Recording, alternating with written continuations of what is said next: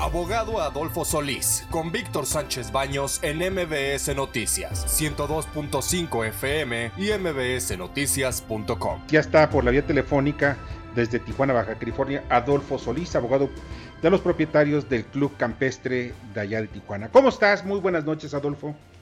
Qué gusto saludarte y saludar a todo tu auditorio.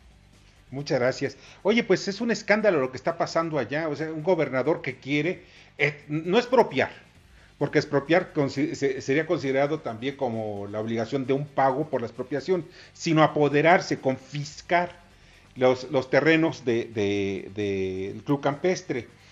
¿Qué es lo que está pasando en estos momentos, Marco, En estos momentos hay una gran preocupación legal.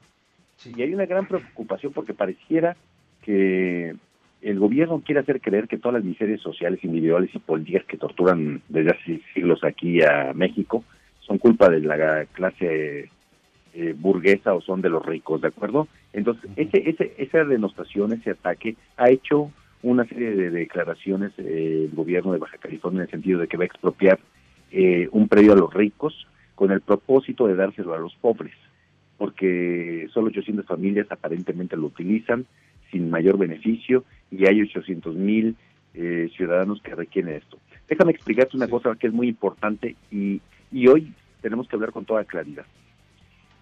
El 25 de enero de este año hubo una modificación a la Ley General de Bienes del Estado. En esta eh, modificación lo que se dice de forma muy grave es que todos los bienes expropiados, se modifica un artículo que es el artículo 21 fracción décima, dice que todos los bienes expropiados se consideran de servicio público.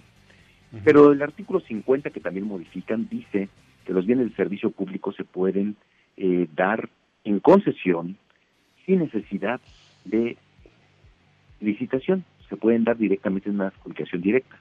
Pero casualmente también modifican el artículo 10, tracción tercera, y ese artículo 10, tracción tercera dice, oye, pues el gobierno pues puede dar concesiones, dar concesiones a todos los los bienes que sean de dominio público. ¿Qué quiero decirte con esto? Que en realidad el fin pareciera, el fin pareciera que es dárselo a los pobres. El fin pareciera técnicamente que es ayudar a la población, pero en realidad el fin es diverso. El fin, de acuerdo con esa modificación del 25 de enero en el periódico oficial del Estado, es generar un nuevo negocio para aquellos que puedan decirse amigos o conocidos o testaferros y que puedan explotar las instalaciones. Y déjame decirte que eso es muy muy grave. Y, me parece que ahorita que entremos al plano legal vamos a poder demostrar que no va a proceder. Oye, Adolfo, hay algo que me parece importante. A ver, ¿cuánto tiempo tienen en posesión de esos terrenos los actuales, los que están, los colonos que están viviendo ahí? Mira, tenemos ya documentos técnicamente. Desde el 64, desde el 64 ya había documentos que acreditaban la posesión de las instalaciones. Para el año 70 ya se te acredita la propiedad plena y absoluta, propiedad plena y absoluta de los propietarios. Pero déjame comentarte, y para que el auditorio lo sepa, que modificaron, manipularon y eliminaron partidas del registro público de la propiedad. Es decir, ah, imagínate la gravedad para que veas cómo la sociedad puede estar en riesgo de que como yo soy el que detenta los sistemas institucionales, como yo soy el dueño del registro público, como yo soy el que controla los registros, hoy quito el nombre de tu casa y le pongo mi nombre. Hoy modifico, genero gravámenes, que fue lo que hizo. Y por eso fue, fuimos a la materia de amparo, porque nos dimos cuenta que estaban alterando, modificando y creando una serie de actos para desconocer o hacer dudosos los derechos de propiedad. Y eso fue lo que ocurrió en la declaratoria de utilidad después de que te borran con liquid paper en el sistema registral de propiedad, te dicen, oye, pues tú no eres propietario. Entonces, haz valer tus derechos. Y cuando vas a sacar el registro público tus antecedentes, te dicen, no, señor, usted ya no es propietario. Eso es lo que realmente pasó y por eso es materia de amparo. Bernardo Sebastián, ¿tienes alguna pregunta? ¿Perdón? Sí, sí, sí, buenas noches, aquí Bernardo Sebastián. Eh, los amparos que se, que se han presentado y yo supongo que también van a tomar otros recursos como firmas o incluso hasta manifestaciones. Pero esos amparos, ¿cuáles son los recursos legales que tienen ustedes eh, en ellos? Bueno, ahorita hay un amparo directamente que impide que la autoridad desposea, que impide que se introduzca porque había esa intención, impide que se apropie fuera del procedimiento. Hay otro amparo que impide que manipule las partidas como lo ha hecho, que las elimine, que las cambie, no puede hacer nada de eso. Hay otro amparo sobre los gravámenes que está generando el gobierno del Estado de forma eh, inexistente, simplemente dice, ¿sabes qué? Vamos a crear gravámenes para que no puedan acceder a su propiedad. Ahorita estamos en un proceso, se notificó el día 14, la eh, declaratoria de utilidad pública. Entonces tenemos que entrar en un proceso los próximos 15 días, un proceso administrativo, donde se tiene que desvirtuar todas las causas que justifiquen esa declaratoria de utilidad. Nosotros vamos a hacer todas las acciones legales, todos los procedimientos, todos los mecanismos, con el propósito de demostrar, primero, que es una falacia eso de que no somos propietarios. Segundo, demostrar que los temas de utilidad que se vierten en la declaratoria respectiva son totalmente inexactos. Para que tengas una noción, expropiar el club campestre costaría dos mil millones de pesos al menos, dos mil millones de pesos.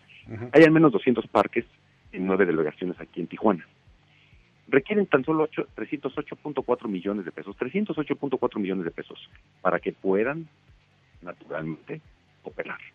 No pues quieren convertir, quieren convertir precisamente el club campestre en un parque, o sea, digo, mira, aquí esto, esto es totalmente aberrante. Dicen que es para dárselo a los pobres. Bueno, pues entonces que las propiedades de Jaime Bonilla, que son muchísimas, pero muchísimas, las repartan también entre los pobres. Y es, eso es un verdadero socialismo. Ese es un verdadero, eh, una verdadera persona que esté involucrada con el socialismo. Ahí están mis propiedades para el pueblo. No, no, no, no, no. Nada más que sí, que se frieguen los demás, no se frieguen ellos mismos.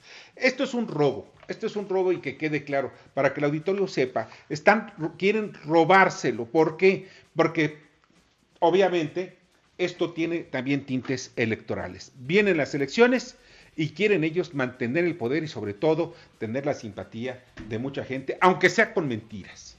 Y si permitimos esto, fíjate la gravedad, si permitimos esto, simplemente es abrir la puerta a Latinoamérica para que el día de mañana un periodista que hable mal del sistema le van a quitar sus bienes o le van a borrar su propiedad del registro público. Cualquier persona, cualquier, cualquier empresario, cualquier inversionista, cualquier opositor al sistema, cualquier político van a decir, ¿sabes qué? Bórrale las propiedades o expropiala. La expropiación no va a pasar, eso es definitivo, porque sería abrir una puerta a Latinoamérica para que los deseos de venganza hagan desaparecer las empresas de inversión. Mira, ya pasó con Venezuela.